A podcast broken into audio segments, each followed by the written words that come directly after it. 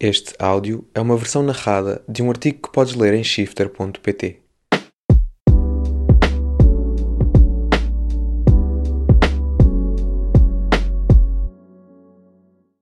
Presa por pintar, Zera Doan continuou na prisão a ilustrar a resistência curda por João Ribeiro. A estadia numa prisão é um assunto que muito pontua romances e histórias imersivas em que a nota predominante é a resistência a um sistema que visa subtrair direitos a um cidadão. Em livros, como o clássico Papillon de Henri Charrière, conta-se a épica história de um homem injustamente preso que se vale da sua força mental para aguentar a dureza do calabouço e ainda assim manter alguma clareza na sua visão de futuro.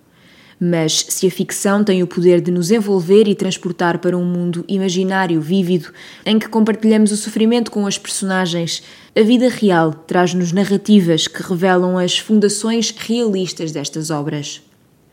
É uma dessas histórias que nos chega recentemente da Turquia, pelo pincel de Zera Doğan, acrescentando camadas àquilo que é uma complexa pintura da contemporaneidade.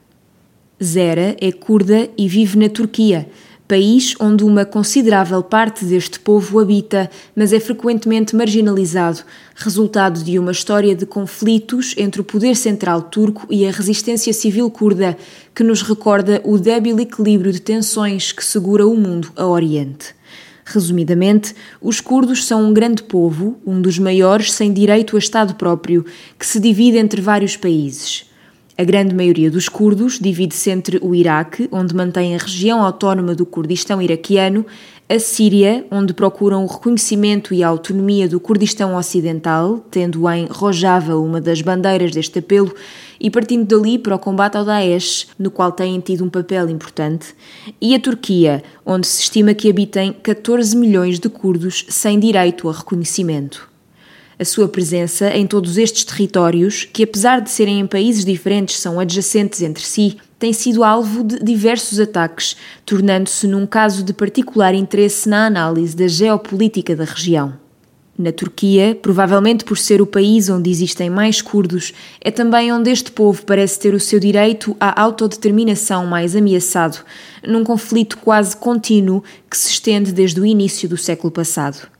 Foi durante a regência de Ataturk, um dos obreiros da construção da identidade e da República Turca, mais ou menos como o conhecemos hoje, que se deram algumas tentativas de revolta do povo curdo, brutalmente reprimidas pelo poder turco, que viriam a marcar os primeiros capítulos de uma história sangrenta que, em 1937, colocara parte do território habitado por curdos sob a lei marcial turca e valer aos curdos a perda do seu epitáfio, passando a ser designados na Turquia como os turcos das montanhas.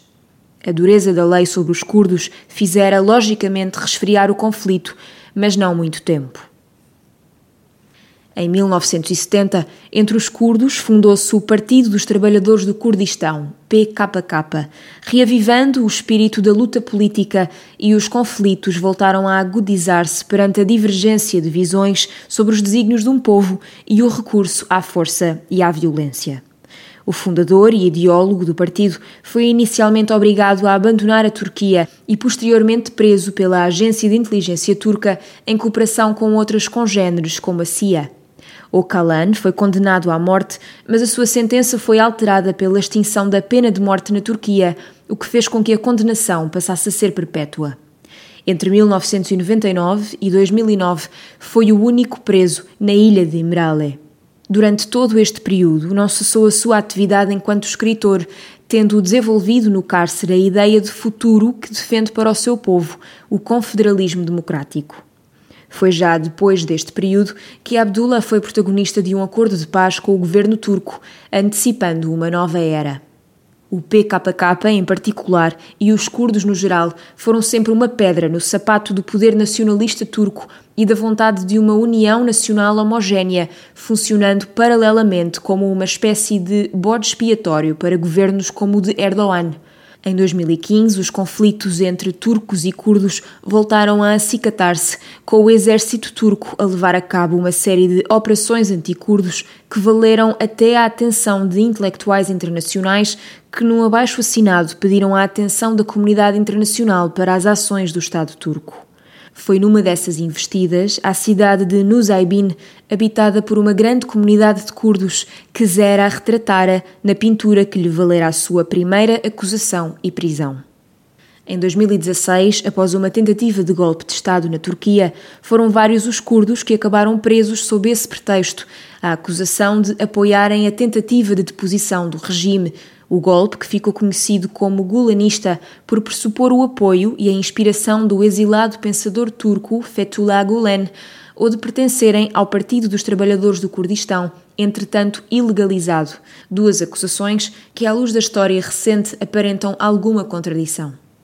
Sobre Zera recaíram as acusações de propaganda terrorista por posts nas redes sociais, o seu trabalho jornalístico e as suas pinturas, denunciando o ataque aos curdos feito pelo regime turco.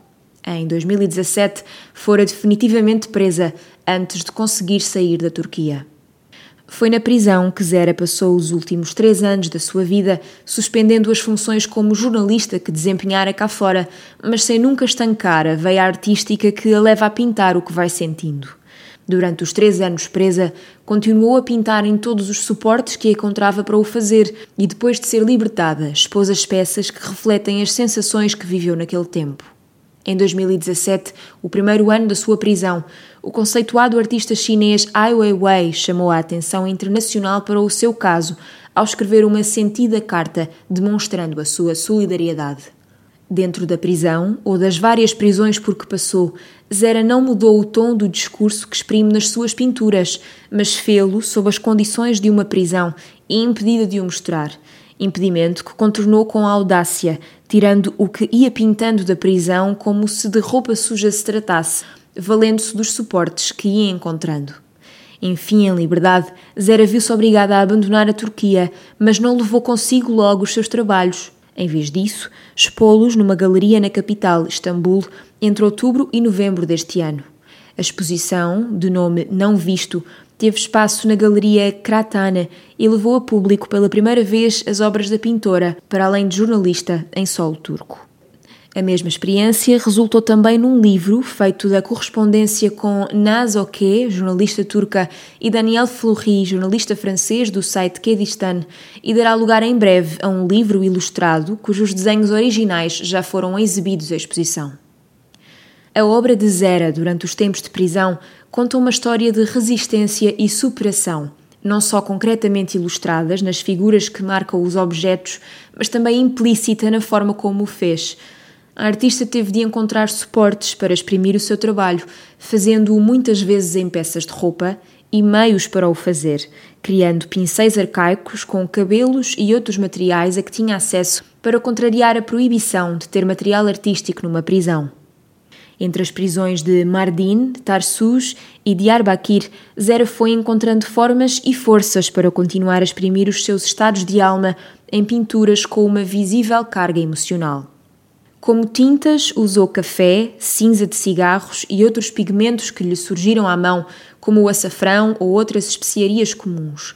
Como motivo das suas pinturas, manteve uma certa consistência, figuras femininas em gestos de revolta, muitas vezes de boca aberta exprimindo gritos que a visceralidade dos trabalhos nos permitem mesmo ouvir, outras menstruando, como que representando a resistência natural do corpo da mulher a tentativas de neutralização. Outras, atrás de grades ou de braços atados, percorrem-se, agora em retrospectiva, como um diário fidedigno da sua resistência emocional. A importância da mulher na sua obra ecoa também a importância da mulher para os curdos e a sua reinterpretação criativa dos corpos, conferindo-lhes formas quase mitológicas, enunciando Shameran. A metade mulher, metade cobra, Shameran, é de resto uma metáfora ajustada a uma leitura sobre a geopolítica local. A lenda, de origem persa, a avaliar pela sua etimologia, transversal a povos do Irão, do Iraque e da região da Anatólia, curdos e turcos, ilustra simbolicamente a riqueza histórica e étnica da região, de certo modo suprimida pelas políticas contemporâneas. Assunto que merece destaque, por exemplo, na obra do coletivo artístico Slavs e Tatars, no trabalho Who You Calling a Romanizer. Na Turquia, cresce na cultura popular que Shameran vive perto da cidade mediterrânica de Tarsus, local de uma das prisões por onde passou Zera, e também em Mardin, a lenda se repete. Ao longo dos três anos, o trabalho da pintora foi absolutamente profícuo e a sua leitura conta a história do que passou.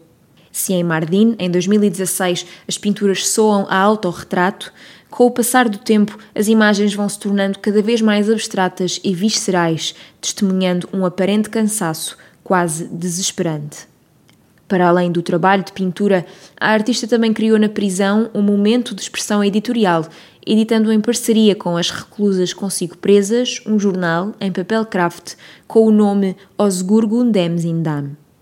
Em 2017, já depois da primeira prisão, Zera passara tempos na clandestinidade onde continuara a pintar, mantendo os motivos por esta altura trabalhados com mais cor. No mesmo ano, voltara à prisão, desta feita a Diyarbakir. Em 2017 e 2018, a exploração de Zera entra em caminhos diferentes. Durante este período, o jornal é um dos suportes mais comuns e as figuras das suas pinturas alteram-se. Em comum, destaca-se em quase todo o corpo de trabalho o jogar triste dos olhos grandes dos personagens que fitam quem contempla cada pintura.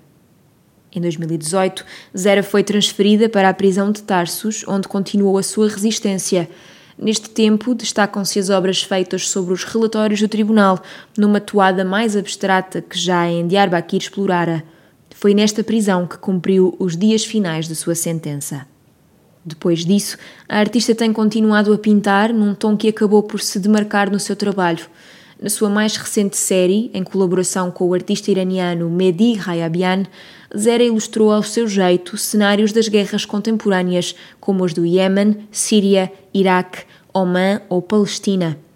A sua obra, falando apenas sobre os últimos quatro anos, é um artefacto artístico, forma de uma expressão individual louvável e é simultaneamente a ilustração de um tempo de complexidade histórica e geopolítica difícil de inteligir. A sua obra exprime a revolta de um grito oprimido, a melancolia de um olhar amedrontado, mas, sobretudo, a verticalidade e a resistência de alguém convicto dos seus valores. Atrás das grades, em Diyarbakir, Zera escrevia: Estou na prisão, mas não sou uma prisioneira. Todos os dias mostramos que a arte e o jornalismo não podem ser encarcerados. Continuamos a nossa luta e continuamos a dizer que o jornalismo não é um crime até que todos os jornalistas estejam livres. A obra que criou durante este tempo é o testemunho da impossibilidade de prender as ideias e os sentimentos que dela fazem uma jornalista e uma artista.